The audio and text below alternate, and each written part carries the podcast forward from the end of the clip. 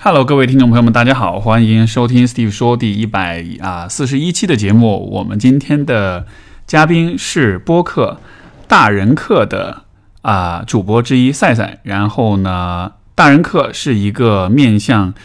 所有中国城市青年的自救计划。然后主播是两位深陷四分之一人生危机的知识青年。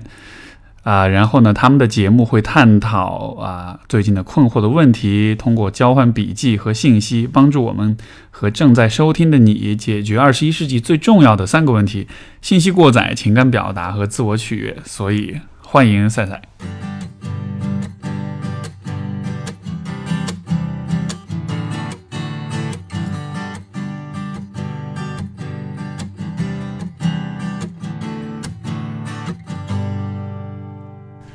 到你在念就是 节目简介的时候，露出一种不可智慧的微笑，就是就这个话用就我们新媒体，因为我用我们新媒体从业者的话讲，就是就不是人话，所以我每次念开场白的时候，就是就总是会笑场，但是就是大概的意思是是这个意思。对，没有啊，是啊，就就我我我读这个节目简介的时候，我就会觉得啊，这到底在说什么？哇，开玩笑，开玩笑，呃。但是我我刚才就想说嘛，就是你们罗列的三个问题是信息过载、情绪、情感表达、自我取悦，为什么这三个问题是那么是你们觉得是最重要的呢？就这个是怎么？呃，我们说它是二十世纪最重要，这是一个话术嘛。嗯。但可能更多的是因为这个三个事情比较困扰我和文怡两个人。嗯。我和文怡都是互联网从业者，所以信息过载肯定是一个。日常焦灼的问题，就是可能对于不是在这个行业的人来说，就或者说不是互联网内容行业的人来说，你反正每天看那热点，你不看就不看了嘛。就是就是你可以卸载微博和关，也可以关掉朋友圈，但至少对我来讲，我是不行的。就是我是一个 做公众号的人，然后你每天看了这些乱七八糟的事情，就在会去想说，那有没有什么更重要的事情？就是。对，所以这个是信息过载给人带来的焦虑。就是说，信息过载实际上就是让你，因为信息太多了，所以它让你没法区分哪些是更重要的信息。就是你感觉你永远在一个就是混乱无序的深渊里面打滚，就深渊可能过了一点，但是你的生活里面缺少一些就是 tiny structure，去缺缺少一些小型的东西，你可以护住自己的，嗯，呃，来抵抗这些每天都不知道发生了什么的破事儿。所以你每天会看，比如微博今天热搜是什么，就会有这样的。这个是一个我可能几乎从来没有过的习惯，一直到了 一直到了可能最近的几个月才有一点点意识。我都之前都不太知道有微博热搜这样的东西。微博热搜反正一般也就是就买的嘛，不 看就不看啊。所以因为因为我因为就是说这个从事这个行业，所以你得一直我理解你得一直保持对很多信息的那种。关注，然后得一直知道什么是最新的，什么是最热门的东西。它倒不一定是最新的、最热的，而是说就是呃，普通人。当然，你也可以说微博上可能也不是就是真正的中国大众，但是至少比我自己朋友圈里面那些人关注的事情可能要更更接近那个方向。就是看微博热搜，其实对我来讲，主要是看就是普通人在关心什么。嗯，这个是很重要的点。这会这会让你有信息过的，这会让你很，比如会焦虑或者什么的吗？就呃，它是一个，它在融合一些我工作里面的事情，会是一个很大的 emotional baggage。呃，它会因为你其实你是在关心别人的事情嘛，因为很多的。就我一不谈恋爱，二不结婚，嗯，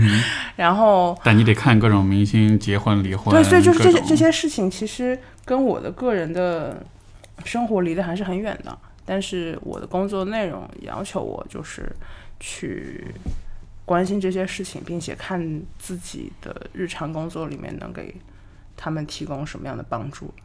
所以就好像是它成了你身份你的，相当于是成了你身，也不是身份，你的意识的一个部分。虽然这个部分其实和你现实生活没有对，就就操心操心别人的事情是吗？啊哦，我所以我明白你刚才说，就好像是就好像是自我是，就是好像是那种自己的边界就没有那么的清晰的样子，好像很多事情都可以本来和你无关或者本来你不 care，但是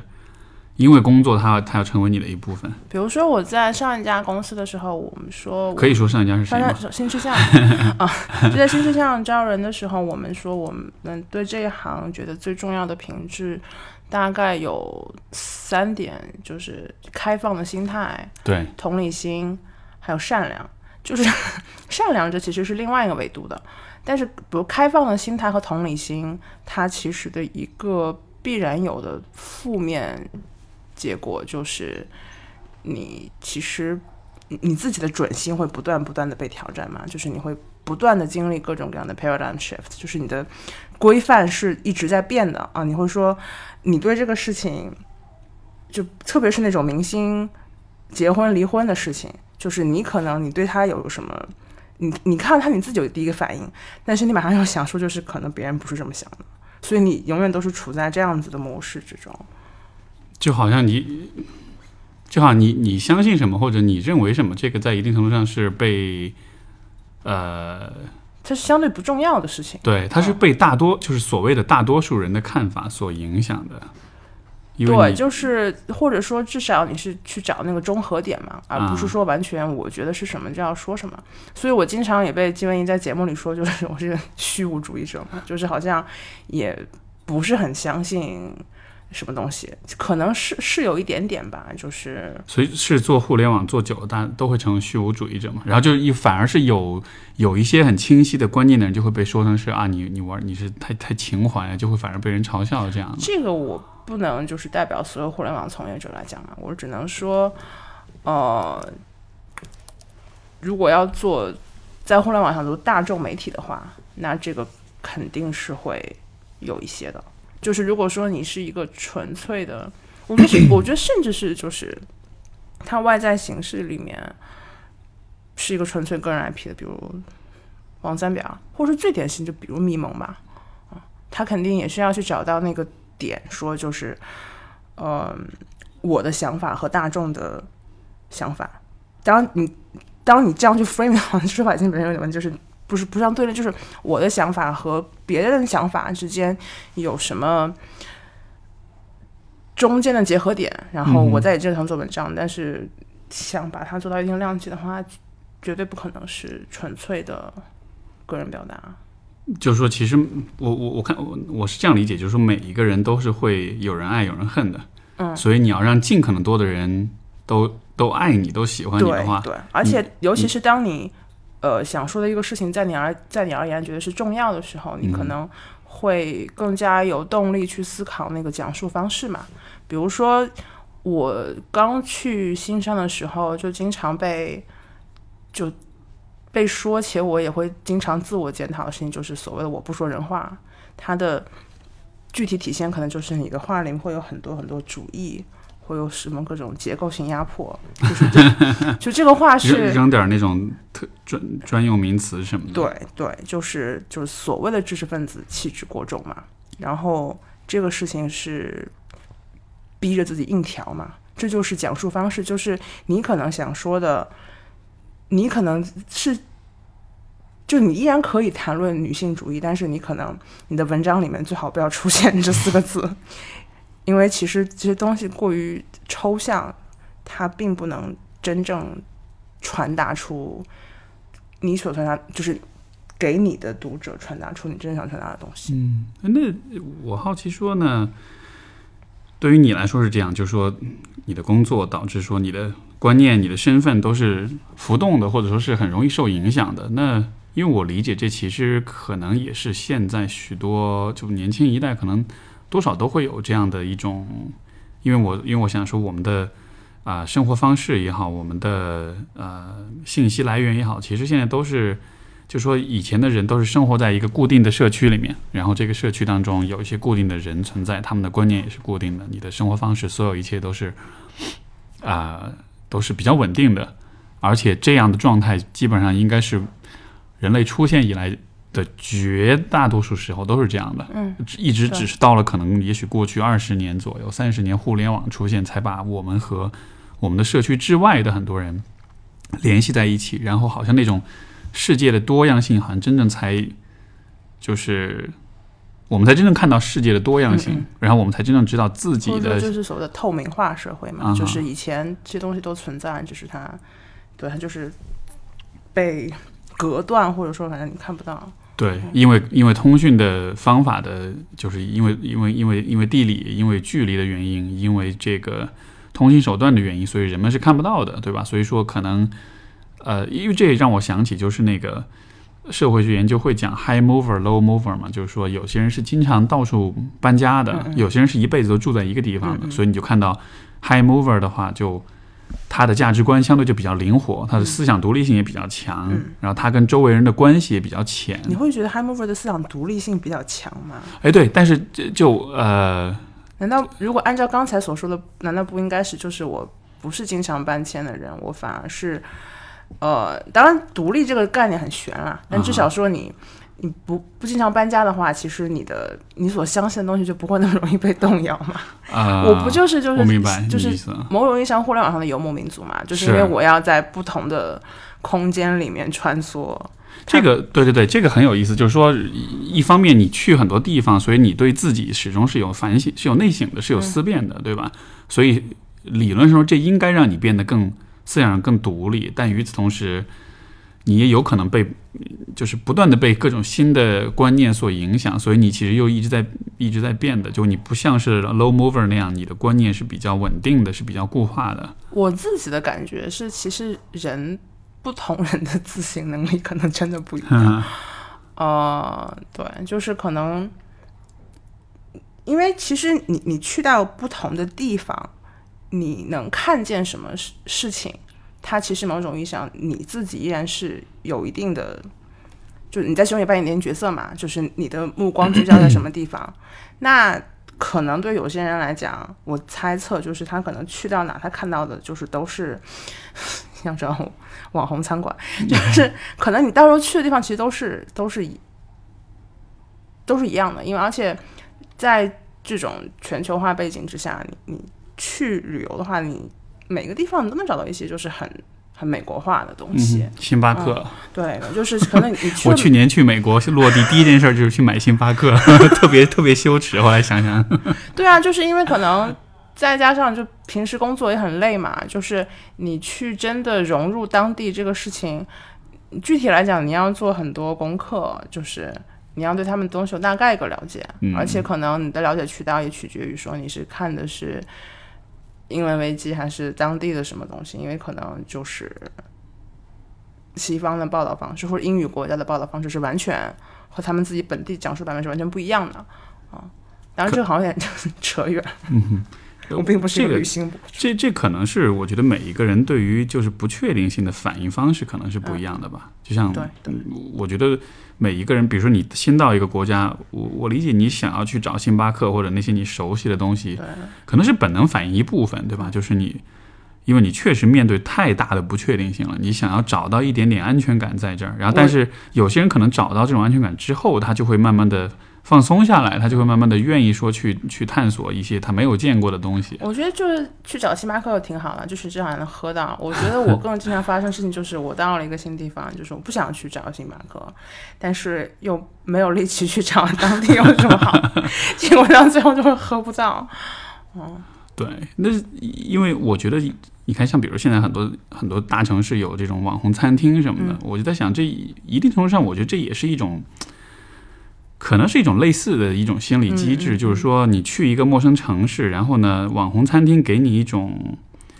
就好像你知道这个地方，你已经来过了，你已经通过照片、通过别人的评价，你已经来过了。所以当你就是呃真的去这个地方的时候，那种熟悉感其实就就它好好像它会冲淡你对这个城市的那种未知感。或者说是一种就是大家出去旅游，呃，现在现在可能都就追求所谓 experience 嘛，就说嗯体验，然后这些体验其实现在是。大部分包括我自己啦，可能到一个地方都是就是 curated experience，就是别人帮你已经孵化好的，然后对你去就行了。然后这个事情就是你 你从纯粹抽象概念来讲，肯定就不太理想嘛，就是有一种你自己到了一个地方你都没有自主选择，你你体验过的东西就跟别人一样，但是实际情况我觉得就还好啊，就是 我我会觉得，我我会觉得，就是也许大家会就是说出去玩一趟也不容易，所以可能是希望尽可能多的去发现、去体验所有的事情。就就像比如说我们，你说现在大家有信息过载的现象，我也在想说，也许也许就确实是人们那个叫什么来着，formal 对吧？fear of missing out 嘛，就是你你怕错过一些东西，你想要尽可能抓住所有的东西。然后，因为我因为这个方面，我倒是反过来的。就我出去旅行的话，如果是我基本上就是走着瞧，就是随便走。然后，比如出去逛呀什么的，我不会特别的规划路线。嗯。然后这种这样做的啊，两个结果，第一个就是你确实会错过一些大家必看的东西，然后你也会觉得你好像这一趟没有把这个旅行的这个整个这个整个 potential 发挥到最大。对吧？你没有做所有你可能做的事情，但是相应的好处就是还比较放松，就不会有那种压力，不会有。我记得有一次是你还有张小雨跟中央怪录的，应该是去年年底的一期，就是呃，张小雨那个时候提到说他现在就抱着反正我还会来的，对，没错。所以我所以你也是抱着还会反正还会来的心态是吗？不一定啊，也有可能就不来，但是就不来就不就就错过就错过呗。嗯，对。但是就，因为就这世界那么大，我觉得好的东西都要错过了吧？就这些，但错过了就也不可惜嘛。因为就我不知道，我我个人是觉得就我在很长一段时间里面也不是非常能明白，就是 formal，就是其实就跟你刚刚说的一样嘛，就是错过了就错过了，就是反正你体验不全，绝大多数事情跟你没有什么关系。但是。我先，比如说，我会去想，我妈她要是出去玩一个地方的话，她肯定还是说，呃，想去的景点都要去到嘛，这事情对她来讲是非常非常重要的。然后，呃，如果你去问她说这是为啥，她肯定是说就是来一趟不容易嘛，啊，就是。但我感觉，当然这可能有一点有一点过，有没有可能是大家？就平时的生活里面，就是你的日常生活里面的那种精神满足感还是少的。我觉得至少这是这个国家很现在非常明显的一个地方嘛，就是因为消费代替了很多的作用，就是代替代替了很多别的功能，就是它不仅仅是买东西，它还包括你的整个人的精神生活可能都是构建在上面的。然后你没有什么别的选择，就是在国内基本上除了北京、上海以外，你的文。就是文化类活动是很少的嘛，就不存。当然，北京、上海也没有什么 Shakespeare in the Park 这样子的事情。就是你你那种就是免费的或者是低价的文化活动是很少的。然后大部分就是如果你不在北京、上海的话，这也是为什么我现在那么讨厌杭州嘛。就 你是没有什么，你的精神生活是没有得到满足的。所以呃，出去之后就是那种体验，说我要。就是，嗯，应该叫什么？就是把事情做到极致吧。就是那种需求会非常非常强烈。是不是？就说好像你在自己所生活的地方缺少那种精神生活或者有意义的体验，然后你去旅行的时候，你就会期待我是应该在这个地方对对对，因为你会觉你会觉得说，就是它至少比什么看书、看展这些事情应该要。容易一点嘛，而且的确是的，就是因为你刚刚落脚到一个地方的时候，就是周围环境，它就是会给你突然很大的刺激，你会觉得你的感官一下子被放大了，说啊，就是还有这样子的地方那种。而且而且，就正因为我觉得就因为这个原因，所以你去到一个地方旅行，在那个地方你看到一些其实没什么大不了的事儿，但是在你你会觉得，哎呦，这个好。对对对。像像我那个之前在上上个月还是上上个月去澳门玩，然后就。我们就在一个类似景点的地方，就坐那儿坐地上吃东西，然后突然就有人那个舞狮子、舞龙，就突然就跑出来了，而且是那种，因为我们坐那个是一个空地嘛，然后完了我。这个很有趣，就是那个空地，它就是有那种上面有顶，所以它是乘凉的地方。然后，但是你看，所有人都很羞涩的坐在周围，然后我就比较嘚瑟，我坐在那个整个场地的正中间。拍照了吗？也不是拍照，就坐那儿吃东西。因为我我只是就比较喜欢搞这种事儿，就是大家大家大家做的事不敢做的事儿，我偏要去做。我问的就是你留下照片了吗？啊，没没有没有，就就只是对，然后就就只是坐在那儿，然后完了，然后那个舞狮子的人就跑进来了，就他们就在那个圈那个场地，就刚好我在正中间，他们就围着我转，他们围着我转的时候，我突然就有一种很迷幻的感觉，我觉得 这这这这是一个什么状？但是但就是那种感觉，就是那种你你会觉得你出去旅行，就也许他舞狮在当地，他可能就天天都会有，嗯，因为他好像是当地的一个，就可能是那种。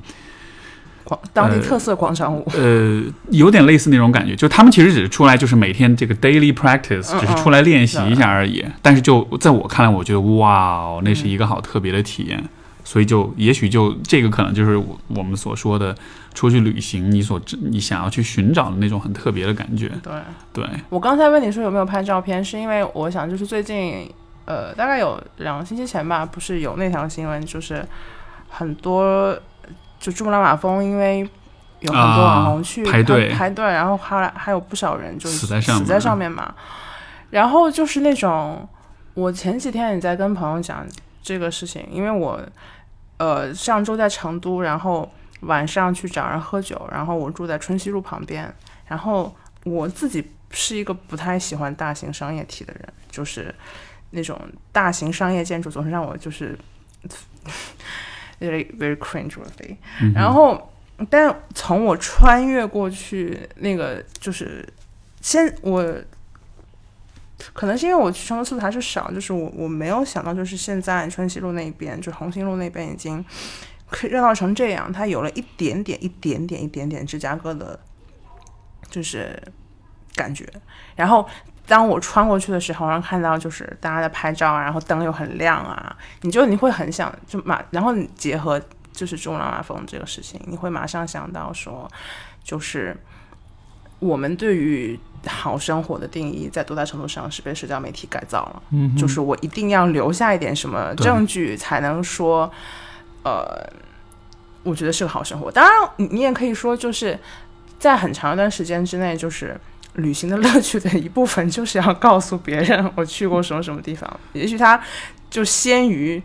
社交网络之前很久很久，但是只是说现在提供了一个更加方便的工具，所以你每时每刻你想都会有一部分说，就是我要让这个体验尽兴的一个方式，就是要拍照片。对，因为社交媒体它的形式、它的机制决定了说。一切都是分享嘛，就是 I share therefore I am，对吧？以前是我思故我在，现在是我分享故我在。就是你要在社交媒体上有存在感，你必须就是就是所谓的分享，而你分享的可能就是你当下在干嘛，你在做什么。然后我觉得这种机制带来的结果就是会让人们变得很啊，怎么说呢？就是。我我们会很会很着迷于去分享，以以至于有的时候我们分享的可能是需要是一些我们装出来的、演出来的东西。所以，嗯，比如说珠穆朗玛峰这个顶上去排队，虽然说你登顶之后，那确实是一种很有成就感的那种感觉，但是就是当所有人在那排队的时候，嗯，因为你肯定不愿意去拍一个有很多人在那个地方。的照片，你肯定是大家是挨个一个一个去拍，对吧？因为你不想让这个事情显得是好像这是一个网红店，这是一个网红店，然后然后你是在那儿，你只是其中之一，其中一个人这样的，就呃，包括现就是各个城市旅游景点也好，网红店也好，然后。我觉得就是大家都会有更多的是那种需要去有一点用力的去构建一些，去装作，去去去创造一些你可能本来没有的东西。所谓的每个人都是品牌嘛，就是你在就社交网络之上，就是都有那种就是自我呈现的压力。嗯，我我感觉就是就它会让人们就是总是在装这个事情，还是其次的，就是重点是你在就是各个数字名。数字平台就是，而且有的人就是在微，就是就是就是新媒体常用梗嘛，就是人在微博、微信就是的状态是不一样的。就是当你在各个数字平台就是创造了这么多虚拟的我之后，那它对于你那个真实的我会造成什么样的影响？就是就好像是你分享的东西，它的乐趣、它的好玩，有一半都是因为你分享的方式，对，就是而不是因为这个事儿本身实际的体验。包括说说简单粗暴一点，就是以前可能是就是 Fight Club 里面说，就是你买的东西最终会拥有你。现在啊你分享的东西也也许反过来，也许反过来也会拥有你，因为至少说他可能当你关掉朋友圈、关掉微博就可能还好，但至少你在你在朋友圈里面的时候，你的你要怎么发你的。已经是有一个范式在了嘛？我觉得最典型的例子是，就是在国内的女高管的朋友圈里面有那种很普遍的现象，就他们其实生活非常非常非常累，就是工作也很累，然后包括如果你家里还有孩子的话，其实你就整个生活是非常非常累的。但是他们的朋友圈里面全部都是自己去各地旅游或者去参加各种晚宴，就是这个为生活看起来什么一定是非常非常，为什么一定是女高管呢？我觉得 大家都不是因为男的不发朋友圈啊，对，当个男就是喜欢转发一些什么，就是那种战略，然后就是或者啊那类文章嘛。然后，嗯，成功人士的朋友圈，对，然后这个就我不知道啊，当然我没法替他们说话，因为我并不知我跟他们并不是一个圈子的。但有时候看到就会觉得，我还认识一个朋友，他特别他特别神，就是他就是在朋友圈里面都是吃喝玩乐，然后在微博上就只发他最近看了什么书，就是那个条理非常之清晰。这个就当然，我觉得他就线下这个时候就还好，我觉得他并没有因为这个事情对他个人产生什么影响。当然，可能是因为我跟他交情没有那么深，但反正这就是一个很典型的例子，就是我的朋友圈里面就是一个我的自我呈现是有规章制度的，就是这是我的 特定的一个身份啊，对，嗯。朋友圈真的是像这这就这种呈现，真的是可以。我觉得有些人是很会玩这个东西的，甚至以前看过知乎上的那种，就是那种嗯八卦的帖子，就有些人真的是可以玩那个不同朋友圈的分组，他真的是可以运营出不同的人格出来的，然后在不同人面前会，就当然这是比较极致的玩法。那你跟他们聊过聊过吗？就跟你你认识这样子的人，然后跟他们聊过吗？没有哎，我不太，因为因为我其实不太，我不是特别特别的，就就当我在刷，比如朋友圈或者微博或者什么的时候，呃这个可能也是慢慢形成的一种意识，就因为就你每次刷朋友圈，你会你会觉得你会感觉很糟糕，你会 feel like shit，因为你觉得大家的生活都好美好，嗯，因为你其实是把每一个人生活的 highlight，然后全部所有的那些高光时刻全部聚合到一块儿，然后你这样一刷，你就会觉得好像每一个人的生活都是充满高光时刻，就你会有这样一种幻觉。然后对比之下，你就觉得我今天有什么高光时刻？好像没有。我这个星期有吗？好像也没有。我这个月好像有一次。但是相比于每一个人每天都在发生的高光时刻，就会有那种非常自卑的感觉。但是这个感觉是一个你需要有意识的去，就对我来说，我是有意识的去啊、就是我会注意到，我会我会意识到这种感觉是是假的，是幻觉，因为我会意识到说每一个在发朋友圈的人，就他们都只是人而已，而人的本质，生活的本质是百分之一的高光和百分之九十九的无聊跟空虚跟我觉得跟这是一个，辛苦。我觉得这是个挺挺挺北上广，或者就是挺北京上海的一个问题吧。我会讲这个，就是因为比比如说我我我舅妈很喜欢就是发自己做菜的那种图，就菜都拍的非常丑，对就，是，但她她是很开心地在发嘛。然后包括金文也跟我说过，就他回家了之后可能会他他在苏州嘛，就会加一些就是本地的亲戚，然后他们的朋友圈就是是画风完全不一样的。包括我的呃上一份公司就是新事项的时候，会有很多读者的微信嘛，就他们没有啊，就是没有什么出去旅游不旅游。我觉得这个就是。真的就是北京、上海的 一个特定问题，所以是不是？是不是说？是不是说一旦一旦当你开始给照片加滤镜的时候，当你开始走拍 ins 风的照片的时候，某某种程度某种程度上是吧？因为我感觉是因为就是北京、上海就是没有生活，就是你其实没有什么生活嘛，就是其实你感受不到生活本身带给你的喜悦，就是你也没有时间就是亲手做顿饭，或者是弄弄弄个什么手工，或者是呃和就是享受亲密关系带来的快乐，就是你生活本身给你的快乐是很少的，所以你就需要通过就是加这些乱七八糟东西，就是让别人觉得，就是你可也许那种，也许甚至是让自己觉得，也许那种就是说，如果别人就是点赞够多，如果别人觉得我生活好的话，我也会觉得我的生活好像也还行，然后这是一种。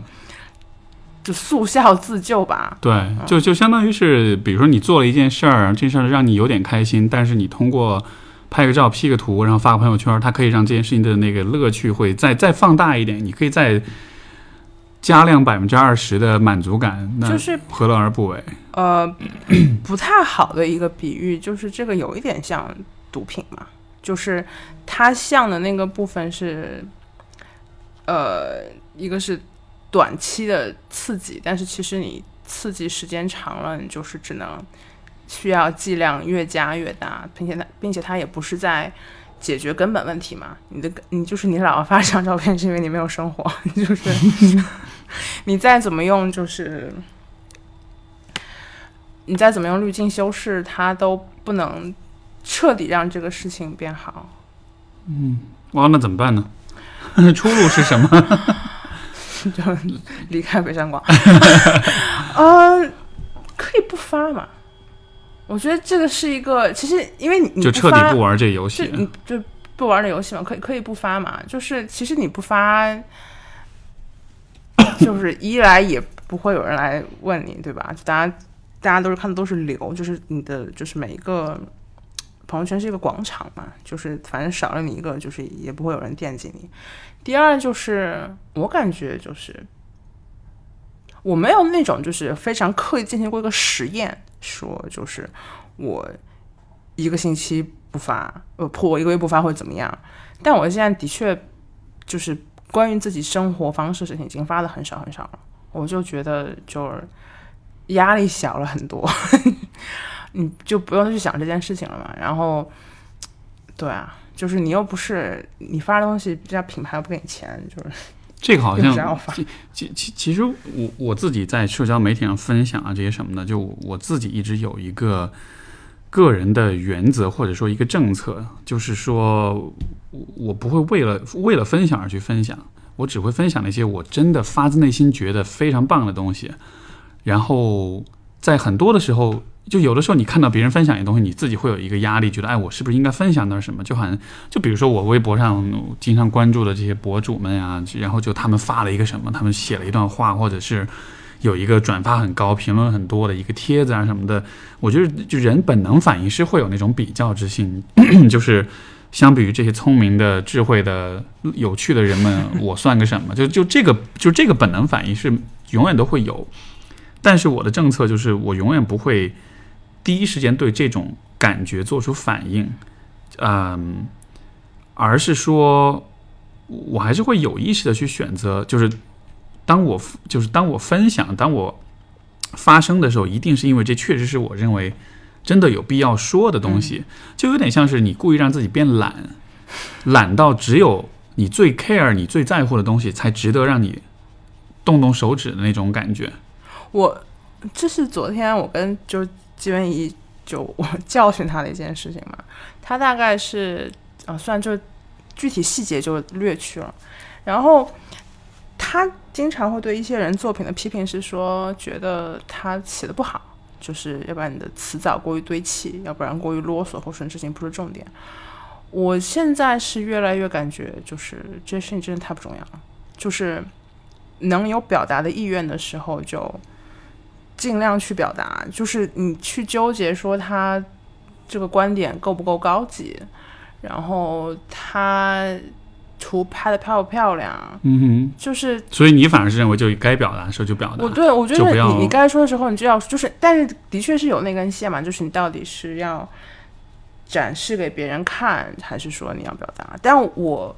第二层想说的可能是这个事情对于女生来讲可能会更。这也是我想问的，这这是这当中是不是其实会有性别的差异？会有吧，对吧？就是最基础的那个道理，就是就是女性所谓长期被观看嘛，所以就被人喜欢这个事情，对于女性的自我认知来讲，还是一个你可以在理念的在理念上，在抽象上对它嗤之以鼻，但是在你的实际操行里面，就是它是依然是一个让你就会把你困住的一个东西。它是现实，是真实存在的。对，就是你，你不仅会就是在乎别人怎么看你，你可能还会用你假想中的别人的眼光来审视自己啊。所以，当你可能每次在你你本来说你今天。呃，觉得你今天穿挺好看，但是等你在发出的那一刻，你就会发现说啊，是不是会有人觉得说我今天穿的有什么问题？你去吃了什么餐厅，然后你觉得今天特别特别好吃，但是你在发的那一刻的时候，就会觉得你看那些图和你写的东西，会觉得说别人是不是会觉得我不咋地？就是就是在就发之前的时候，就都会有或长或短的这些呃自我审查，嗯，所以导致了最后大家能看到的那些。成果一定是就质量比较高的，就是质量比较高的资金，就是花了很多时间去修饰它们。嗯，是啊，这个好像的确是我在我自己的感觉当中。比如说，如果要发个自拍什么的，我经常被我女朋友骂，就她就说你这个发的什么丑照啊，就就完全不对，这是一种，这是一种就是非常下意识的反应，就是你这样子不行，就是对你这样子一定会被人说不好看的。而且他有做媒体嘛，所以他也就也是非常关注这个，不是不是不是，他做广告，对对对，所以说他就非常非常关注这方面。Branding 啊，形象啊，这什么的，但是确实就是这个，我觉得就从一个比较直男的那种角度，这确实不是一个特别重要的点，就是就是就像你说的，好像对于至少我自己的感觉，就是我在分享在发表的时候，我的确没有太觉得我是被审视的，或者我是被别人观看的，然后我需要去考虑到观看我的人会有什么样的感觉，就更更多的还是一种比较。也许是所谓洒脱，就是说你们看就看，但那是你们的事儿。但是我想发的东西，这是只是关于我自己的，然后就可能会把这个事儿看得更开一点。但是我理解说，可能对于啊，尤其对于女性来说，就她一直是有那种被观看、被审、被审视、被评价，尤其可能是外表上面，就是外在的东西的这种被评价的，所以她可能就。久而久之，形成了一种就很多很多很多年条件反射，条件反射形成一种下意识的一种一种倾向，就是当我在展现自己的时候，啊，一定是有人在观看的。但是，就接着你刚刚的话讲，我现在对于所有这些就是呃困境一类的东西，就我大概的政策就是，除非他就是发生了什么。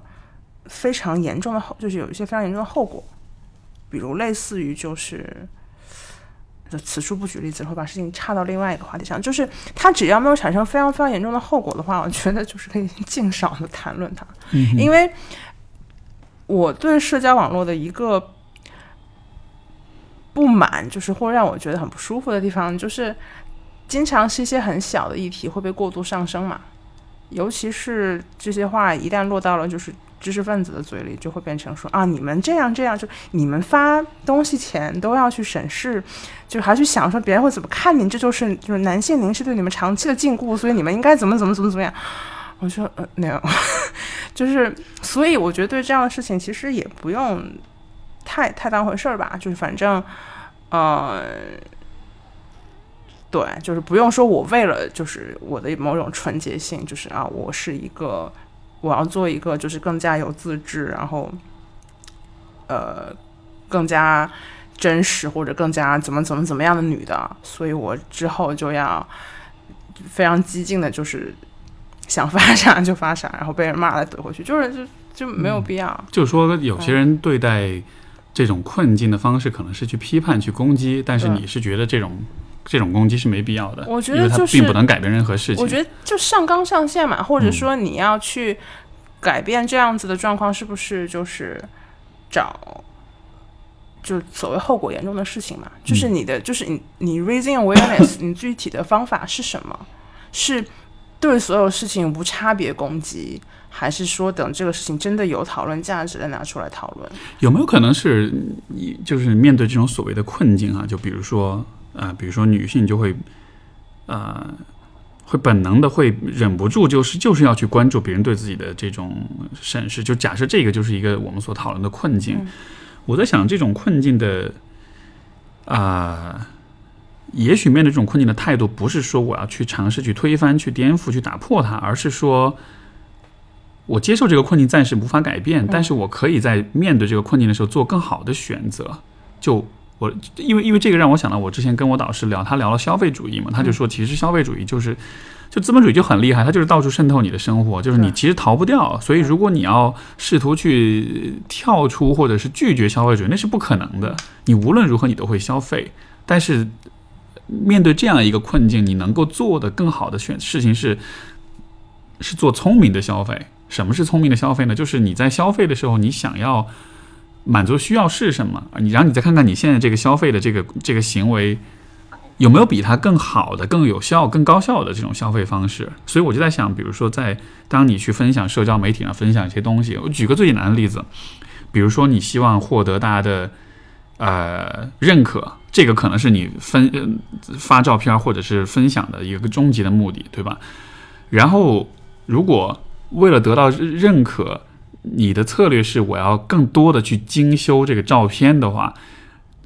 这件事情的，你你你花更多的时间去修，但它的那个边际效益是在递减的。就你花一个小时修一张图和你花五个小时修一张图，你并不会得到五倍的多五多多过五，就是多达五倍的那个点赞的数量，对吧？但是如果你一种方式是修一张图，另一种方式你可能是。比如说你去哪儿做个志愿者，你拍点照，对吧？我今天去救助小动物了，或者是我今天去，呃，去植树了，去老人院，或者是去留守儿童，怎么怎么着？你你你真的就可以得到五倍的回应啊！就点赞数量就会大大增加。哎，就是 我我对这种事情，就比如你刚刚讲到，就是一一小时修到五小时修图，我觉得这个事情可能就是一个，就大家在一个就是。不太完美的世界里面，其实很多的事，每天在做的事情就是 trade off 嘛，就是你去，你看说啊，我要做这个事情，然后再问自己说 at at what cost，然后你觉得这个成本就是你可以承担的话，你就去做吧，因为基本上不存在一个事情说它是没有背后这个问，就只要是一件，哎，我一下子不知道该怎么样给这事情定一个性，但是反正就暂且就是。懒散的称之为很多事情吧，就是都是都是一个 trade off，然后你去考虑的事情就是它就是它值不值嘛，啊，它至至于说我需不需要一定去做更好的选择，我觉得就是听起来就有点累，就是 我为了我为了获得五倍的快乐还要去，哎，那种就是我我，当然，但你不能懒啊，我觉得，就就如果你如果这是面。因为我觉得，就面对这种这样的所谓的这种困境，就当然你想你想懒，这也是每个人的选择，我觉得 OK 没问题，对吧？但我只是觉得说，嗯，就如果这种如果这种所谓的困境，比如说被注视的困境或者消费主义的困境，如果这种困境本身也没有带来特别大的困扰，我觉得也 OK。只是我我只是针对说那种想要做点什么的人，我觉得其实是可以有些事情是可以做的，就是用一种更聪明的选择去。用一种更高效的方式去满足你的需要，就相当于是我不会去鄙视说这些人的需要是不应该有的，对吧？因为他去发照片，他去 P 图，他去怎么样，他最终的需要其实还是被人喜欢啊，被人接纳啊，或者说是嗯被人认可。就这些需要本身是作为人来说，其实是我觉得是合理的。我在想的事情是，就是因为因为这么讲会会很抽象嘛，就是嗯，就是对，就是。你当然可以说，就是人被接纳、被需要，这是一个就是就千百年来的人性。但是可能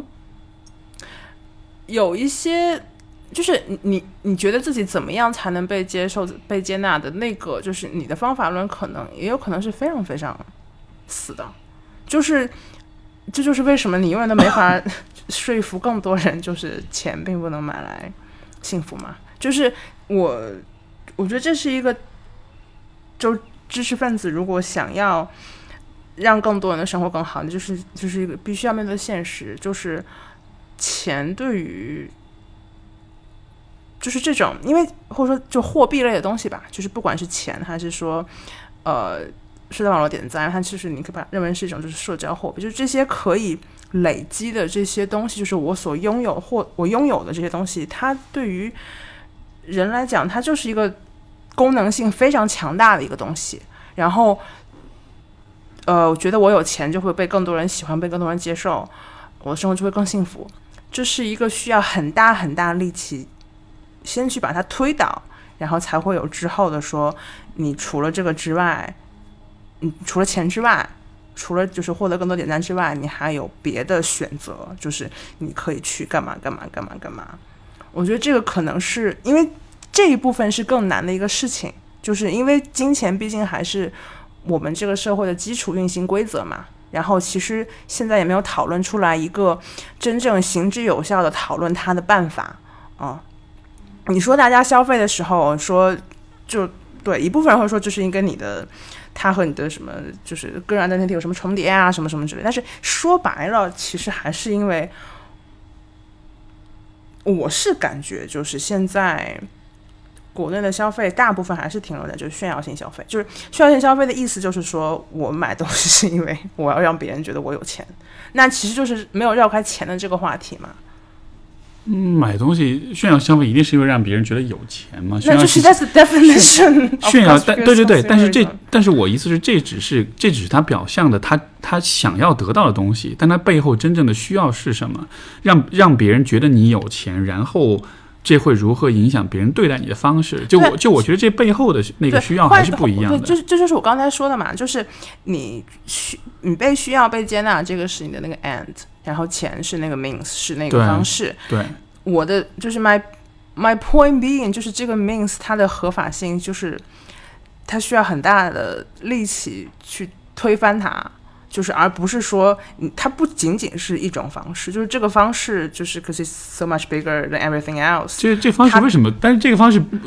为什么是去推翻它呢？我只是我是觉得，如果你有了更好的方式的话，那你它自然就会去替代现有。你放在一个实实境演练里面，你想象一个，就是他一直觉得我的生活快乐就是来自于我有更多的包。你怎么具体你要怎么去说服他说，你不一定需要去买包，而你可以去。做志愿者呢？那那比如说，就你你买了更多的包，然后啊，这会怎么影响别人对你的看法？或者这对你的生活会有什么样的影响呢？因为你如果因为你买来的包不不是说我只是为了装东西用，就就你买很贵的包，肯定不是一个单纯是功能性的选择，嗯，对吧？它不是一个生活上啊，我我需要很多有很多东西要装，我买很多包来。你买的包就是。奢侈品的包显然它是超过了包本身的功能性的，所以它一定是有社会社会意义的，它一定是有这个就是社交的意义的，对吧？所以说你买这个包对于你的社交生活，对于你的人际关系会有什么样的影响？你买更多的包会，因为这对每一个人来说是不一样的。比如说有些人她身边的闺蜜都各种买包，所以她想要不被鄙视，她想要跟大家能够平起平坐，对吧？对于有些人来说，她买包可能是因为呃呃。这样，周围就会有更多的人去捧他，去赞美他，去给他点赞，去认可。对于有些人来说，买包可能是在于，嗯，他自己可能会，比如他自我价值感会比较低，他觉得我有了这些很昂贵的东西，我才对自己是能够接受、能够认可。就是，就我会去问说，那你买包这件事情，归根结底，他对你带，他给你带来的到底是什么？它满足你的那个根本的需要是什么？我觉得就是你一层一层一层的挖，挖到最后你会看到，就每一个人虽然买包这个动作大家都是一样的，嗯，但是其实每一个人的根本的动机，我觉得是会有很个人化，会有很独特的那一面的。所以说，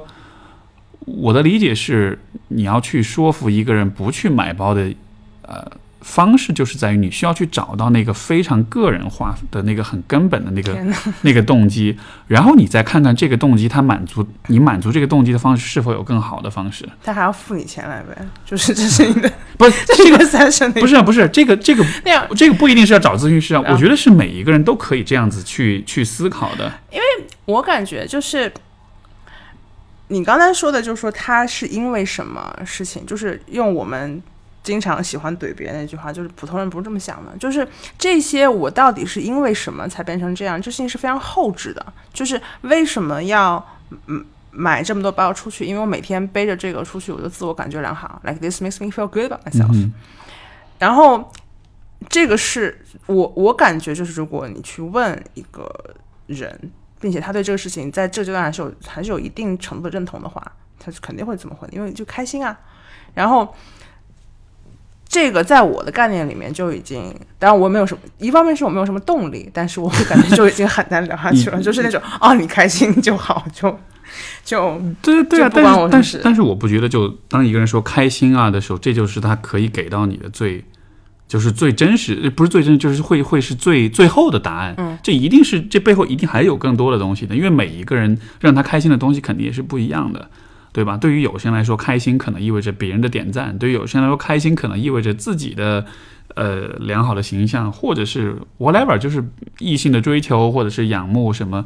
我是觉得是可以，就是更多再去挖一层的。像比如说刚才举那个例子，如果你买很多包，是希望在闺蜜之间能够平起平坐。对吧？那你买很多包，买完之后有没有让你们的你的闺蜜们更加的尊重你，更对更就是在对待你上面？因为实际上，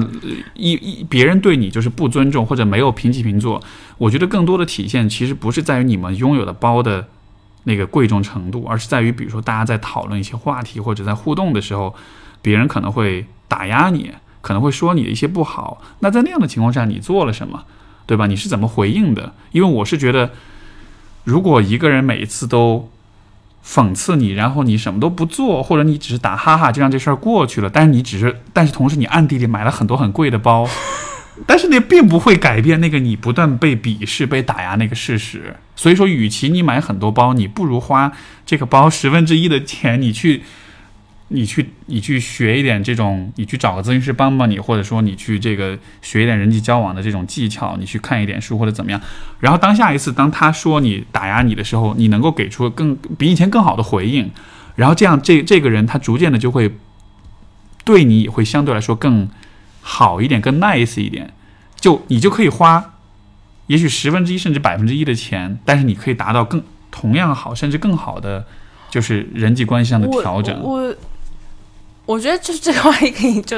稍微就此打住一下，虽然我还是想说这个这个例子听起来有点就是就假设性过高嘛。我觉得就是女生为什么买包，like it's actually like much more subtle than that、啊它不是说我一定在同辈中受到了什么打压，它就是一种，哎呀，我因为我说就是就可以。这个话题本身可以到此结束，是因为我也没有想好，就是、嗯就是到到底是咋回事儿。明白，不，这个我我是觉得也也许对于你来说就，我我猜测可能你呃，就像你说的，你其实需要对人有很多很很很概括的假设，就是比如说嗯女性买包是为了什么，所以说所以也许从你们的行业的角度来说是比较喜欢去看人的共性的，我没没有，就是我们的行业就是不说这些道理，这个是。呃，就是另外一个圈子嘛，就是他，就是这也是我刚才就是在吐槽的嘛，就是我觉得就是过于上纲上线，把一些就是也没有什么严重后果的事情，然后非要讲的怎么怎么怎么样，就是他要买就让他买呗，就是他无非就是你对自己的财务是否负责嘛，对吧？然后这也是资本主义厉害的地方嘛，就是啊，一开始说我可能大家攒一个月之前买一个包，现在不用了，现在有各种花呗，各各种分期，就是反正这个事情，我觉得，当然这可能就是会显得我非常没有社会责任感。我也觉得，就是消费主义论述是一个需要去抵制的东西，但是你这种事情的，就是到个人生活里面，我的政策就是等他哪天就还不起了，他自己就就知道该要调整了嘛，对吧？呃，没有必要老揪着这个事情不放，或者 说。你们或者嗯或者说就是其实是哪天哪天你说的嘛，就是你在这个世界上，反正就是说这个不好，说那个那个不对，就是这个很简单呀，就是你反对消费主义，那那别人哦你不让人家买东西，那别人可以干嘛呢？就是是否有是否精力可以更多花在说去创造一种新的形式，而不是说。啊，天天跟别人讲说买这东西买这好，买就是买这个不好，买那个不好。当然就是来就是就是 in their defense，他们可能也不是说我真的就把精力花在上面了。对，没有这个，这我我我不知道你有没有注意到这样一个现象，就是其实，在互联网上，人们的争端跟分歧是大大的超过现实生活中的那个争端跟分歧的。然后就我觉得，就为什么是这样，就是很重要，就是在于，原移除啊，我跟他在线下也在吵架。呃，我我我是觉得说，这个可能还是在于人们在网上去表达批判是非常非常容易的事情。就是我们去批判跟挑剔某些事情，你通过互联网，因为你不需要承担社会后果，你是匿名的，嗯，对吧？然后，然后就挑挑刺，谁不会啊？就这是非常非常容易的事情。所以说，每一个人在网上呈大很多人在网上呈现出来都是一个更挑剔的状态，但实际上在生活当中，你的所有的挑剔都是会带来直接的社交上的后果的。嗯所以你，所以你其实是会对自己有所过滤或者有所把控的，你是不会轻易的去批判跟攻击别人的。我觉得线下更多就是你会发现，就是就是不是什么事儿，就是就就没有必要。嗯然后，而且的确是你看到一个人活生生的脸之后，你可能更容易想到说，啊，他这么做可能也有他的理由吧。没错就是你看到的是一个活生生的人，你会想说，啊、他做出的选择是因为他跟你的生活不太一样，就是很很自然的一种。他没错他不需要你。不需要什么，你受过什么样的教育就不用，就是你看到一个人，你可能说啊，他可能跟我不太一样，所以他这么做他有自己的道理吧。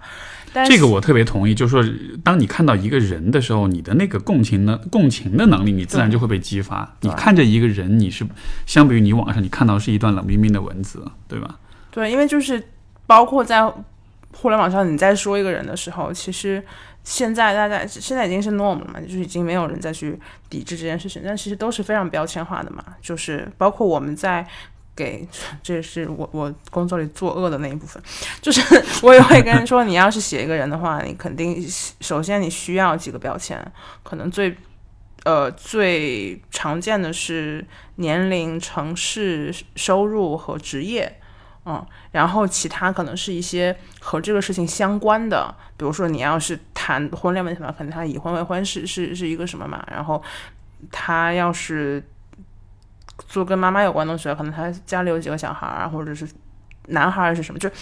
其实大家认识这个人，就是我收集他写了十个数据，行好，我知道这个人是谁了，然后接下来所有的呃。话题都是围绕这十个里面的，就是他他的所有的别的复杂性东西都已经不复存在了嘛。然后这个事情你说是，嗯、就其中我自己感觉有一部分还是和现在就社交网络催生出来的就是明星人设有很大关系嘛。就是这个事情，在我的狭隘的就极端左派观点里面，就是这都是明星掀起来的。就是如果说不是 celebrity 他们自己先有了这么一个做法，就是我把我我个人去品牌化，然后去、嗯去简化，那大家可能也不会，就是我给我自己贴上很多标签，所以我变得非常容容易认识。然后如果没有这样的一个范式的话，大家其实也不会这样。其实对，就嗯很多潮就是因为在互联网上大家都不是在跟人说话，就是说，就是说，这其实让所，就是它影响了所有人去去看待别人的角度，你就只会用这样一个特定的角度去理解，去识，就相当于是识人，对吧？嗯你识你你去识人的一呃一种角度，一种策略，包括说你的呃，就是像是社交中的一种价值观，它你你你。什么什么事情是最能够让你帮助你去了解一个人的？然后这个就成形成一个预设，每一个人都是按照一个像你说的年龄、职业什么，但这样人就就喜欢归因嘛，就很嗯烦，就是，就是动不动就要，我觉得最、啊最烦的那种就是那种新闻标题是什么，就是要强调什么什么是个是男是硕士是博士，嗯 你知道吗？就 对，就是就他会把这个学位这事儿单独拎出来讲一下。就是这个事情怎么讲呢？就是这就是这也是刚刚讲，就是我的工作里面作恶的那一部分，就是呃，我肯定以以我的 年博之力也在助长这种风气嘛，就是识人的这种嗯、标签化，然后标题里面会出现这样子的东西，这个事情很，它也是对，因为之所以会出现这样子的标题，是因为原来的那种新闻标题，它是它所谓的离人很远，就是他们好像没有一个活生生的人。然后后来大家就变成了说，那我一个事情最好是有一个人，然后在他身上发生这种什么事情，然后这个人我是要不然是有代入感的，要不然是熟悉的，要不然是对他有成见的，他就会催生出很多很多很多这样子的标题，什么就是四十二岁博士，我瞎瞎讲，就会出现很多很多这样子的标题，然后。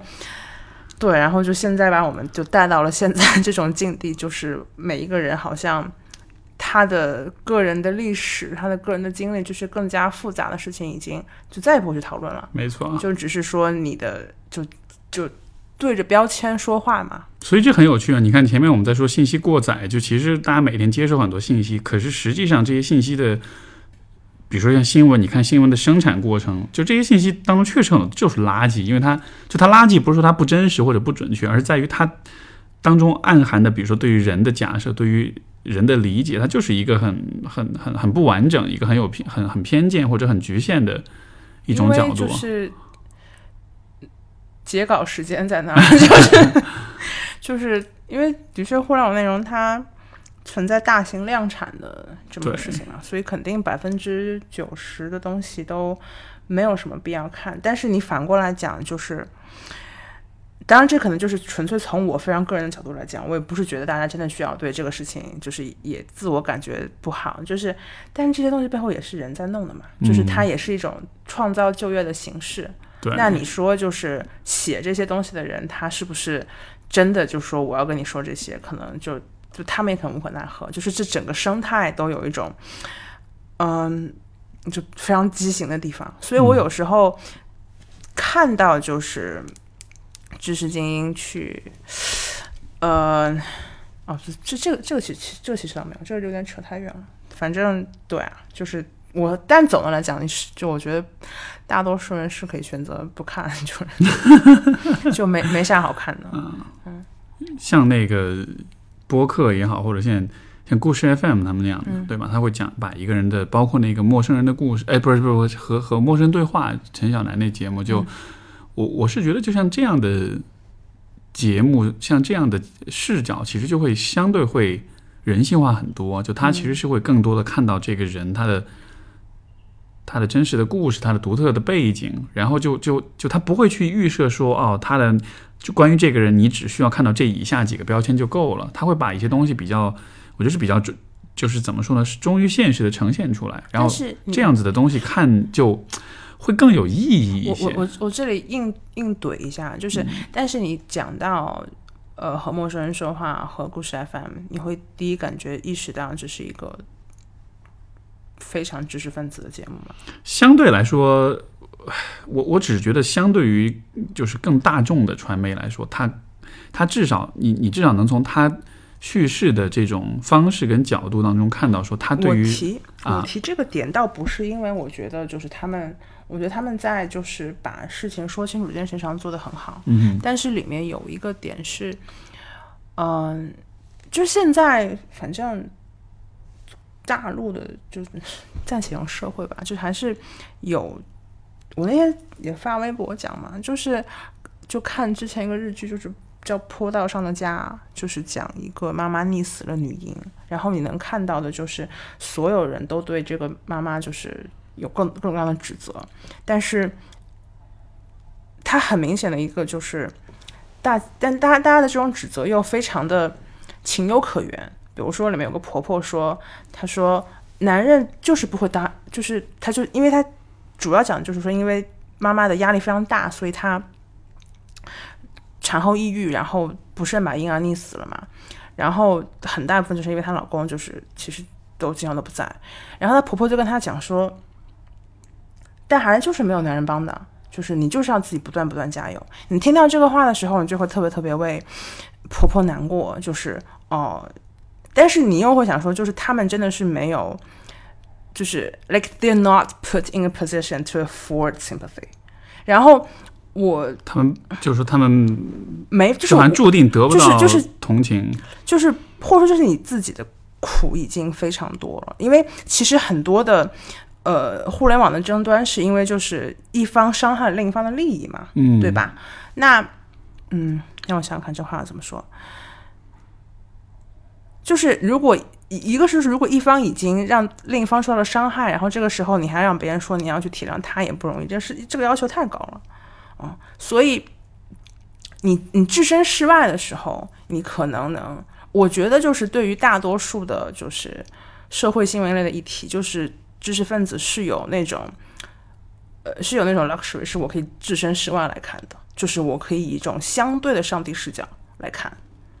就是，啊、这一方他有他的道理，这一方有他有他的道理。但是对于更多普通人来讲，其实我就是对一方会有强烈的代入感的，就是这个人所曾经遭遇过的这一切，我也经历过。然后，呃，这个我们的 生活的这个文化环境架构里面，就是让我们无限趋向于，就是一旦自己受到了伤害，第一反应不是去 blame the system 嘛，而是就是群众斗群众，就甚至有时候就是我也会犯这样的错误，但我想不起来什么时候。包括可能，比如说我对于男性的一些攻击，其实也不公平嘛，就是大家其实都是被现在的父权所迫害的。然后包括比较典型的就是，比如同志和就是女性主义者，就经常女性主义者或就是同志会骗婚嘛，就是你可以说就是同志群体和女性主义者来讲，从大几率上来讲，他们已经是相对 progressive 的一群人了。但是即便是这样的一群人，他们依然会陷入到一种就是我没有办法给对方施予同理心的这么一个状态。我觉得这个可能是，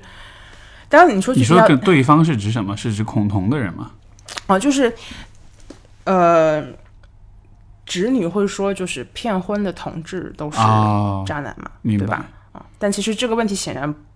不仅仅是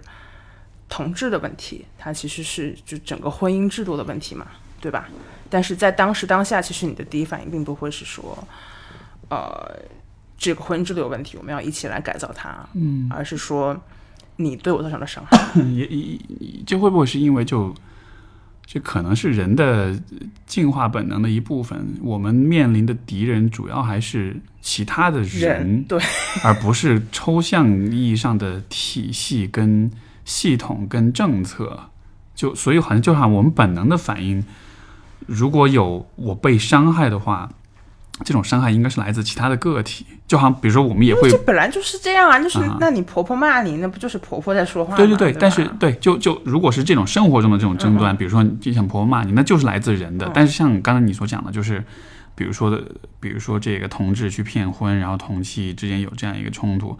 就他实际上他的真正造成伤害的是是是是体制，对吧？但是当我们去想这个体制的时候，它是一个很模糊的东西。人的本能反应还是我得找一个人去攻击才行，因为情绪是一个人对另一个人的就情绪。是人是那个 near devil 嘛，就是他是一个更好攻击的对象。没错，没错。所以说你可能比较，就是大家都会比较难去把，呃，这会不会也是呃可能这个怎么说呢？也许知识分子相对于普通人，就他的视角会有一点的不同，就他会更多的会把，呃，问题归结于就是可能更抽象的一我些因素。觉得就是它就是不会发生到你身上嘛，嗯就是假设说是什么，瞎讲教育类问题，然后真的牵扯到就是你家小孩上学了。那这个事情就很难讲了，就是反正事情就是，当然这个话有点过分了，就是我不是在指责，就是就是知识分子比较没有良心，就是 that's not what I'm saying、我的意思是说，当你这事情的确不是你的生活经历里会发生的事情的话，那你可能是可以有一些俯视视角的，然后你也可以还原一个事情的原貌。嗯哼，嗯然后，对，然后 就是好像之后之后之后嗯没有没有什么结论。嗯我觉得就是，其实当我们看任何他人的生活，其实多少都会遇到这样一个困境，就是说很多事情因为不是你自己经历的，所以说你会更容易站在一个上帝视角，站在一个就是更高的层面去评价、去理解，而且这。而且甚至有的时候，我会觉得这么做像是一种像是一种防御机制一样的，就是当你这样去做的时候，你像是在让自己觉得这事情不会发生在我身上。你刚才讲的，其实我想到的点就是还还是跟时代网络有一定关系的，就是就 鸡汤太多，就是这个鸡汤太多的意思就是你你总是能接受到就是各种各样的规则，就是你你应该怎么怎么怎么怎么样，就是其实那个博主在写的时候，他可能只是他的一种个人经历，但是他一定会把这种个人经历就是。转变成好像是什么某种宇宙法则，嗯哼，就是这样这样的时候，你就会、嗯你你的你的生活就总是会接受到，就是各种各种各样的指导，就是就是你把你自己个人经历上升升华成为某种然后规律然后当规则，当你的你你碰到了某些日常冲突的时候，可能你的第一反应也是去上纲上线，去想说，呃，这个事情是，比如说一个人，就比如工作里面，就是一个人他可能因为自己一些什么原因，他没有在到点之前完成一个事情。然后他就很有可能被上纲上啊，这个人职业感不行，这个人没有责任感，就是当这个事情一旦上升到这种理念之争的话，那基本就没救了。对，就是因为当你上纲上线的时候，你其实会入侵到别人的，就是对事情的观念和原则的那个那那套系统当中。就如果你只是在讲你自己的故事，这是不威胁到别人自己的观念，就是价值体系的。但是你上纲上线了之后就，我觉得他都不一定就是打击到别人的价值体系。就比如说他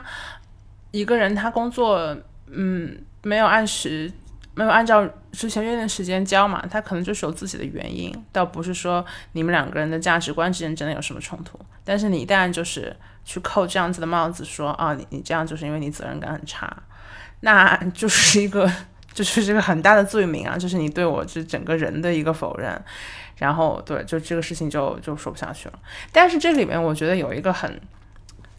就略微有意思的事情是，like like how do we defend ourselves？就是如果说如果说怎么保护自己？对，因为就是因为其实你去看的话，大多数的那种就是 self defending 在社交网络上，还是到最后都是要搬道理嘛。就是我不能说，嗯，就是我希望我的这个事情，呃，有一个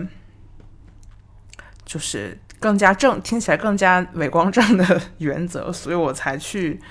才去这么做。嗯、哎，或者说这个问题好像可能也不是一个问题。没有，如果我觉得，如果我同意你说的，就是当你需要去保护或者去为自己进行辩护的时候，最终还是需要回到道理上来，就是其实你还是在用上纲上线的方式去保护你自己，所以这就形成一个很有意思的一个矛盾，就是上纲上线，一方面它好像是会影响到别人，就是会侵犯到别人的价值体系的，但是另一方面，它在需要说服别人的时候，它又是一个很有效的，对啊相对来说比较有效的工具。因为它是更能够影，它就是更能够影响到别人，所以取决于你用的场景，你是想要影响别人来同意你，还是说，呃，狡辩，还是还是狡辩这样子？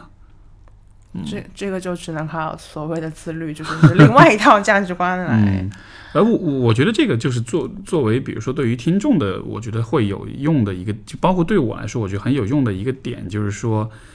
需要去看到，就是这种所谓嗯讲道理这样一个动作，这样一个行为，就它不总是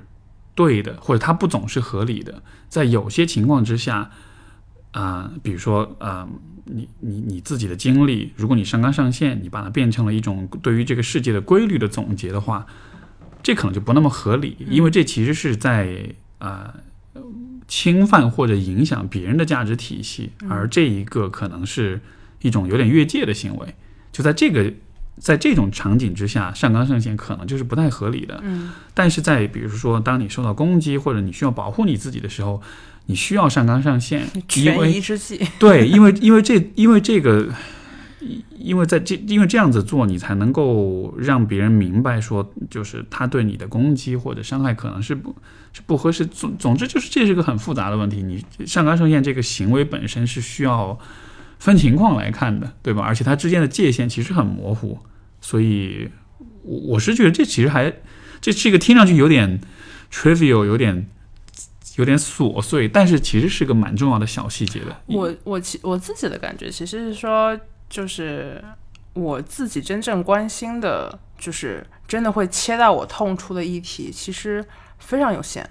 然后在那些时候，我搬出大道理来讲，我没有任何的心理负担。我觉得就就是这样子的，可能大多数跟女性议题相关吧。其他的时候，我觉得真的就是讲到了，就是一个权宜之计，就是你要知道，就是你也就是为了 赢得这场争论，但是他不能因为帮你赢得了这场争论，就真的成为你就是内化你的就你他内化程度有限嘛，就是不要真的说以后什么事情都搬出来这个。我感觉怎么说呢？就是你刚才讲，我想到就是反正人类的一个就是亘古难题，就是就我是被外向驱动还是被内向驱动嘛，对吧？然后规则这个东西，其实讲白了还是，如果是你是规则导向的话，就是或者说道理导向的话，其实某种意义上还是别人说好的事情给你总结一下，它是一种呃外向驱动。这个事情是不可避免的，包括你每个人就是日常就是吃喝拉撒，包括穿搭的，就是这些自我呈现，它多少都要受一些就是人总是要被社会化的嘛，就是没办法了。但是可能就是对这些事情有所警惕吧，就是总是用一些道理来指导自己的话，可能会就离你自己这个人，可能就稍微会越来越远。就是这道理，其实对你来讲，它只是看起来非常，就大家都在讲，然后但其实跟你 就是说规则跟道理跟传统，它在很多方面是可以节省你的时间的，可以指导你的生活的，对。然后你是可以去依赖它的，但是就你不能完全的依赖它，就在某一些对于你来说很重要的领域，你是需要有自己的选择和和判断的。或者说就是这是我朋友之前跟我讲的，说其实你你在过日子，就是就所谓的人生也好，其实你都是一点一点去找，就是 social norm 里面有哪些部分对于你来讲是 make sense 的，有哪些部分是 doesn't make sense 的，就是比如说结婚，比如说嗯要不要去上学校，就是要不要去就进行更高级的教育，或者就是这些事情呢，呃，它也没有什么好坏不好坏，它到最后其实就是哪些事情对你来讲是成立的，哪些对你来讲是不成立的，呃，然后这是会是一个非常非常非常非常长的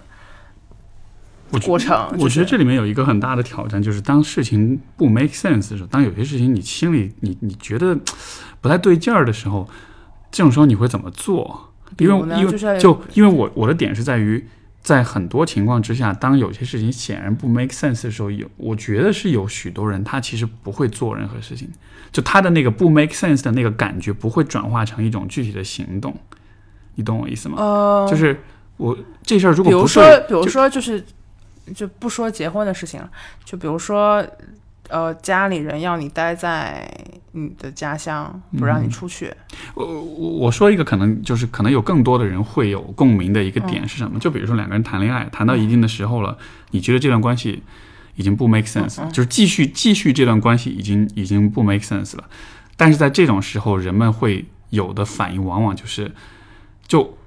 相比于单身来讲就相比于对，相比于就是忠于那个不 make sense 的那种感觉，大多数人更怕的是主动提出分手带来的那种波折、跟那种痛苦、跟那种麻烦，所以就是，所以就是那种一个关系还没有坏到很糟糕，但是你已经不想继续了，在这样的情况之下，我们往往是选择不作为，就是我们不会去去主动结束一个还没有糟糕到过不下去的关系。你懂我意思吗？就是就是人的那个惰性还是在那儿的，虽然这个关系已经不 make sense，但是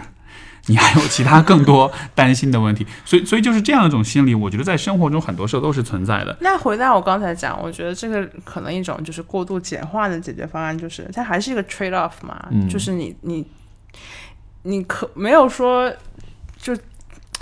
我也不知道，可能是是不是因为就是女女女性对于就是关系里面的那种呃变化会更加敏感一点。我觉得这个事情就是你可能会在有一天觉得说这事情进行不下去了，然后第二天早上起来可能觉得 好像好像也没有那样，对吧？所以我我不知道，就我我感觉我没有体验过那种就是呃那个点，就是说到了这个点上，我觉得事情终于不能进行下去了。我觉得我的关系都是自然消亡的，就是 莫名其妙就没有了。我我处理这个问题的方式，其实是我会我会有点把那个就是这事儿不太对对劲儿的那种感觉，我会有点人为的把它放大。就是说，嗯，当我有这种感觉的时候，我会非常把这种感觉当回事儿，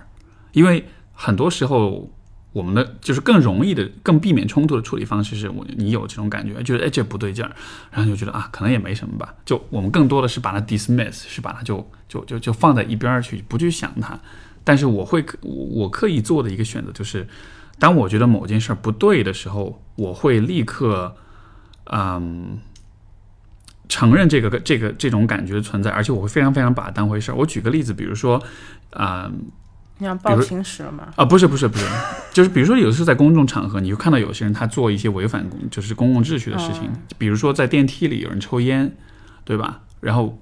通常来说人们会做的事情是什么？就看到了可能会皱下眉头，会不爽一下。但同就你知道这是不 make sense，你知道这是不对的，但是你同时也知道。如果你要做点什么的话，这可能会带来麻烦，这可能会引起冲突，这可能会让你觉得丢脸，也可能或者让别人觉得丢脸。就不管是什么，总之就是你就会很快的把那个那种不对劲儿的感觉给给压下去。我然后我觉得这两个类比有点放在一起有点奇怪，就就是因为你你不敢在公共场合制止人抽烟，就讲白就是怕嘛，对吧？他其实没有更多的背后别的东西，但是你敢不敢放弃一段感情，这个里面。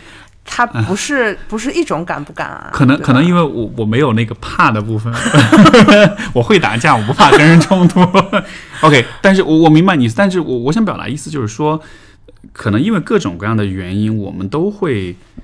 呃，就人们都会训有意无意的训练自己去忽视的那种 this doesn't make sense 那种感觉。就很多时候在很多场景里，感情里面也好，公共生活里面也好。呃，家庭、职场，很多时候我们都有意无意的训练自己，把这个感觉放到一边去，甚至有的时候就这种感觉，它会自动的，就是无意识的就被我们屏蔽掉了。是。但是我的点就是在于，我觉得这种感觉应该是我们有意识的去对它更加敏感，而且是对它更加承认的。当这个感觉出来的时候。像电梯里制止人抽烟，其实只是小事儿。你如果实在不治，其实也 OK 了。就说白了，也没有特别大的问题。但是我只是以小见大的说，就是当你在这样一件小事上你都这么做的时候，你每天做十件这样的小事，然后到了。在一年当中，你可能有那么一两个决定你人，就是会会很影响你人生的决定。在那种决定的时候，你你就很有可能会用类似的方法去做选择。就像比如说，一个人他每一次在电梯里遇到有人抽烟，他都忍了。你想想看，这样一个人在感情当中，他会是怎么样的一种表现？你懂我意思吗？所以，所以你说就是大家在平时的小事情，然后 就勇于挑事儿，就 我这个。我至少在我个人经验当中，就是我不会每一次都挑事，但是有的时候我会有意的去找机会训练自己，就是说，嗯，如果你抽，当然这个也，我我我觉得可能也是怎么说呢，也也可能跟性别有关系，男性跟女性，我觉得对于安全的那种感知可能确实不一样。像我去挑事儿的话，我总体来说是比较安全的，然后又对于女性来说，也许就会多那么一些。就是很真实的那种恐惧。我觉得这个倒还好，就是女的就不要去让自己有可能被揍就行了嘛。啊，对。你周围还是有很多事情，如果你觉得不太对劲的话，你是你是可以说的嘛。对。就比如说你在办公室里面，就是如果有男的男同事，就是对骚扰是吗？对他不用骚扰，他甚至就只要是对女的外表有什么，嗯，就什么七分十分，就是。只要有这样子让你觉得不舒服的言辞，就你也可以说，这也就当然前提是他不会打你，嗯 就是呃，或者说不会吵了你。对对对，就是我就是经常这样之前怼自己老板，就某一个老板，嗯，对啊，就是的确是，就是如果对日常的小事里面的一些就是我觉得不太对劲的东西都置之不理的话，可能真的碰到了。大事的时候就会跟自己说：“我做不到。”就是我知道这样子不对，但是我做不到。我觉得就是我最近很强的感受就是，其实很真的就是，不管是大到就是呃教育资源不平等，然后性别战争，还是小到一些就是我要不要离开家乡，我要不要去换工作，其实该怎么做，就大家都知道，就是不肯做。对，然后这种不肯做呢，当然也情有可原嘛，就是他的确背后有风险，但是可能很大的一部分就是因为我们的日常的，我们在成长环境里面是不鼓励我们做这样子的事情的，嗯，就是是不鼓励你去挑战一些就是周围的事情的。然后他这这个培训来的是非常非常晚的，所以我们的确不是会很就 stand up for ourselves。我上去，我上次跟我的一个朋友就是录上一期的时候，他跟我他后之后聊天，他跟我讲说，他看黄河大合唱。然后黄河大合唱，因为那是端午，然后端午的时候他们在延安有有一个黄河大合唱的那个什么，他就说里面有句歌词，他现在觉得非常可笑，就是说就是敌人如此没有心肝。他说敌人都是敌人，他为什么有这样一句歌词吗？我都不应该应该。我暂时相信他，但是即便这句歌词里没有，就是这个也是，就是我们那时候听的抗日歌曲里面很多的，就是这样的意象嘛，就是敌人如此没有心肝，就是他就是经常把你描述成，就是好像我们对于外界事情是手无缚鸡之力的，对，但是其实并没有嘛，就是你最后不是还是赢了吗？嗯，但是我觉得是对这种文化环境要有一定的戒备之心，就是我们在很小的时候经常会被。因为需要你是 obedient，需要你是顺从的，所以经常会跟你说，就是坏人都非常邪恶，你只要一旦去挑战他们的话，就会怎么怎么怎么样。然后这事情就到了，就是大家连父母都不敢挑战嘛，就是动不动就会说，就是父母就是为什么要这样决定我的一生？我就是这是这种非常奇怪的自我惨化，但是好像又是非常就是。非常普遍的事情，所以想，我觉得有时候想想这点，会觉得可能其实，尤其是父母，就是哪有不不至，我是真的觉得可能不至于。嗯，就是说你要把这种所谓的敌人，把他给他只是对抗你的力量，他不一定是说你要就是你把当你把他妖魔化，当你把他就是呃绝对化的时候，这虽然会让你好像看上去好像是更有勇气去。去去去挑战，去战胜，但是反过来，其实它也会改变你对世界看法。对，它会让你，其实你的自驱力是会受影响的嘛？对，它会让你觉得就是你要先行去考虑，说我能不能做成，因为好像做成的几率是很低的。你要先去考虑说我能不能做成，而不是你的优先级就不再是说我觉得这样子不对，我先要去做，就成不成都可以。对对，所以所以所以我就觉得，你有没有注意到，就因为就是我觉得因为这样子的原因，就是。你像上一辈人，五零后、六零后，其实他们是很多人是非常内心是充满恐惧的，就他们对这个世界是很害怕的，而且就是有有稍微有一点冲突或者反对或者分歧，就他那个应激反应是非常非常强的。当然有自他们自己的历史原因嘛，也有历史原因，长在就长在那样的环境里面，就这样事情是非常情有可原的。是。那就我觉得反映到我们这一代人，可能也是会有一个可能代际的这种传播啊，就是说上一辈人不懂你，你这一辈人你好不到哪里去。对，因为小时候就被教出这个东西，这地方不要去，这地方危险，然后你不要去干嘛干嘛干嘛，就是你从小听到就是这些。但其实的确，我们成长的境遇是不一样，然后我们的使命也不一样嘛。就是呃，现在使命肯定已经不再只是说，又不是建国时期，就是，它并不需要。就是大家团结起来，就是往往一处去干什么事情。现在可能，现在其实是反过来，现在是反而社会是越来越复杂的，而且是比以前要复杂很多很多很多倍。但是，但是用这样一种很单纯的就是非黑即白的方式去看待这种复杂性、这种不确定性，就你就会很容易去啊，想要去抓住一些规律、一些客观的真理。让你自己感到安全，但实际上你在做的只是让你自己感到安全，你并没有让自己看到现实是什么，对吧？就像比如说我们在网上看到某些争论、某些争端，就也许这个争论背后的问题是非常非常复杂的。比如说我们看到某一个明星出轨了，然后搭的，或者比如说一个一个非八卦的，比如说贸易战，大家就觉得啊，华为是英雄，然后美国，然后特朗普是。是恶棍，就就是就是人们很快的会去站队，谁是好人，谁是坏人，会很快的做区分。就像我们小时候看的那种抗爱国主义题材的电影，那一好人一定长得都是很帅、很英武，坏人对，然后坏，下意识接了个对，就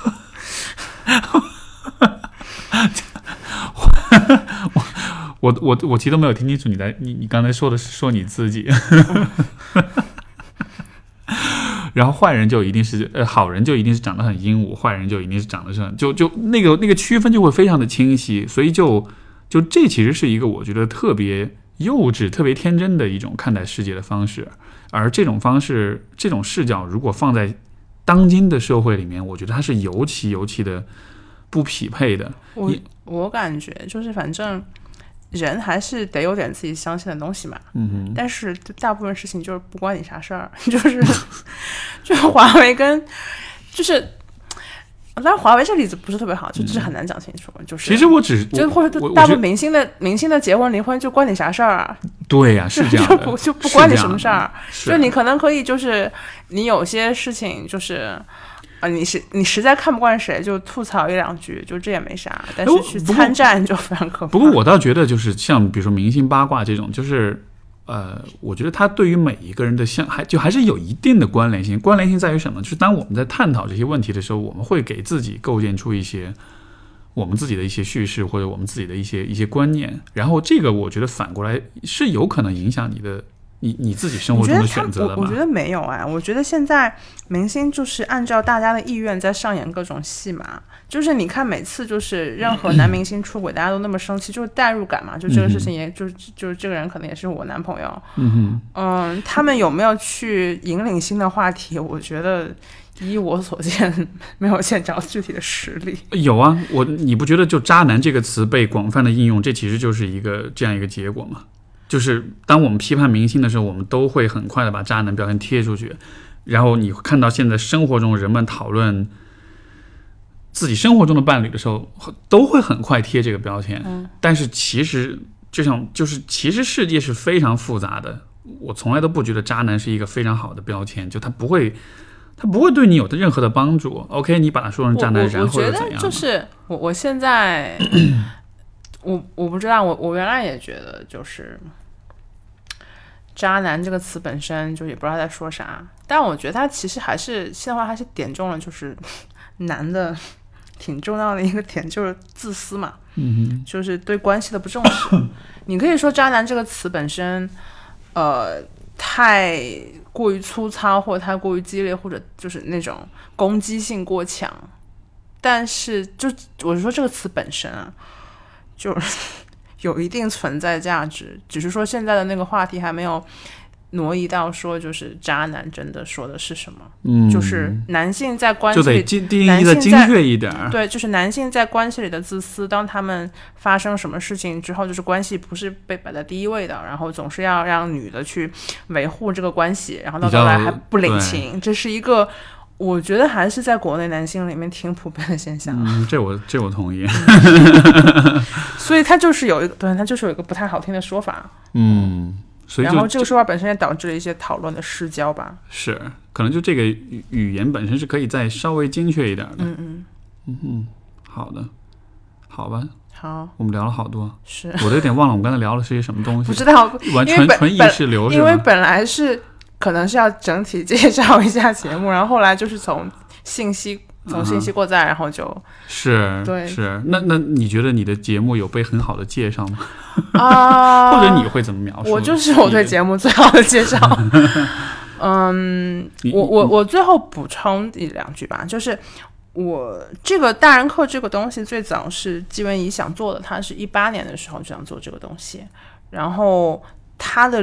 他跟我论述的理由基本上都非常抽象，他觉得就是中国年轻人需要这么一个东西。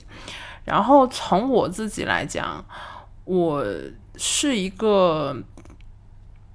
很早被催熟的人，就是你小时候就这样会不会说懂事嘛？然后所以你你知道怎么样按照就是大人的方法做方法做事情，就是嗯你是一个靠谱，你是一个就是有责任感，并且你在工作上就是非常值得放心的人。然后别人来找你，你也讲出一堆道理。但是我到了这个年纪，我九一年的，我今年二十八，然后我会意识到，其实我不知道为什么要这么做。就是好像这些就只是一些强加在上我上面的规范，所以现在做这个节目对于我来讲，自己对对我来讲最大的意义可能是，就是一个是刚才说到的嘛，就是去理性，就是哪些规范对于你来讲是有意义，哪些规范是没有意义的，或者是存在这个区间之间的，有哪些东西是让你觉得说我其实应该去这么做，啊有些事情其实是会让你不适的，就是这是这是一部分，然后另外一部分就是说，嗯、找回自己的就是 autonomy 嘛，就是人还是要有基本的自治权。这个可能是对当下的不少人的某种挑战，就是觉得自己的生活是没有准心的，就是被很多东西追着走，然后好像也没有什么时间留给自己。对，然后希望这个节目今后能做到，说至少在听的那每两周的一个小时里面，你会觉得说那那一小时的时间，虽然是听我们两个人在吵架，但是 那一个小时时间是属于你自己的。就是我们说的什么事情是不重要的，重要的是就是，呃，你因还是为我们说的话，你自己想到了你自己的什么事情。啊，对，我没有，我就说你你们说的话还是重要的吧，不然不 如果不重要就没人听了。没有开玩笑，但是就、不，但是我同意你说的，就是说还是人们都还是需要有一些自己的空间的去做些思考。你看，就消我们讲消费主义啦，我们讲社交媒体啦，就其实大家都是在抢你的时间、精力、注意力，然后但是就就是你自己身上发生了什么，很多时候可能就是被一笔带过了。对，或者说你自己身上发生事情，放在消费主义的这个语境里面，或者放在比如说社交媒体的语境里面，它其实就是被扭曲的，或者说它是被它是被片面的呈现的。但是实际上你是可以有一个。呃相当于只有你和你自己去参与的一个社交媒体，啊，然后在这里面你发生在你身上的事情，难道你自己还没有发言权吗？对没错把这种权利让渡给别人，就是别人说你就是今天照片好不好看，别人觉得这东西买的好不好，就就关他们啥事儿，不关他们啥事儿。是是，而且尤其就关于，我觉得就是关于自我、关于呃人的很多问题，确实就我们也没有太多空间去讨论。你看，像比如说你们做媒体，你们不会去讨论关于人的，对吧？就是说，就是很个人、很深、很深层、深层的东西，都是靠标签来的我们。是做公众号的嘛，就是对你要是就现在国内依然有，就是数量在急剧减少，但依然还是有很好的媒体在做去去还原一个更加完整的人物嘛。嗯。呃，所以为自己，我觉得为自己创造空间，我觉得也是同样的这样一个，就是说你是还原你自己对，因为你可能我们还是比较习惯了去从一种比较比较大众媒体的角度，比较简单粗暴的角度看自己，但是实际上，如果你去在一个更为独立的空间里面去看自己的问题，还是可以发现很多，很就是可能很多问题的答案的。所以，我最后可能还要补充一句，就是说，嗯应该是普鲁斯特讲的吧，就是，嗯、这话用用中文要怎么讲？但是因为我看到的也是英文的 quotes，所以就很奇怪。就大概就是说，呃，人只有对自己才是个，就英文原文是 everybody is a mystery only to themselves。啊，就是你之所以，所以你在你自己面对你自己的时候，你还是会感到很多困惑，说你不能理解，对事情都非常非常正常。而之所以就是别人为什么就你对别人是没有神秘感的，对你对别人是就这么说吗？对，就是因为你没有对你对别人是没有神秘感的，所以你才会经常会被一些就是规则性的很硬的东西所扭曲，说你是一个什么样的人，是什么样什么样的人。嗯，然后。所以，即便你自属的时候，也不代表说哈，我知道我是什么样的。我觉得就是我就是不知道我是什么样，但是至少说有一些事情是不是不一定真的是别人说的那样。我觉得能意识到这一层就够了。嗯，哎，我还蛮喜欢这句话的，嗯，因为就的确是这样，就如果你要我们要去寻找，在别人那里寻找关于自己的认识的话，别人眼里你就觉得你就就各种标签已经贴好了，你你已经没有什么大家很。累的呀，就是没有时间去 了解你是个什么样的人。嗯，好的，嗯好的，好吧，好那感谢赛赛，然后欢迎大家去听他的播客《大人课》，可以在呃苹果的播客上找到，还有喜马上面有吗？西班牙有，还有其他平台吗？呃，因为最近就是对中文独立播客有点就是管制，然后也不知道苹果的平台会不会啊一直非常的稳定。搜一下吧，对嗯对对，但是还有你的微博，对，微博是爪赛赛，爪是百爪挠心的爪，赛是比赛的赛。行，你微博我也会写在那个节目评论里面。好好，的，好，非常感谢赛赛，然后我我也们到这儿。要回杭州了，好的，那各位听众朋友们，我们就下周再见，拜拜拜拜。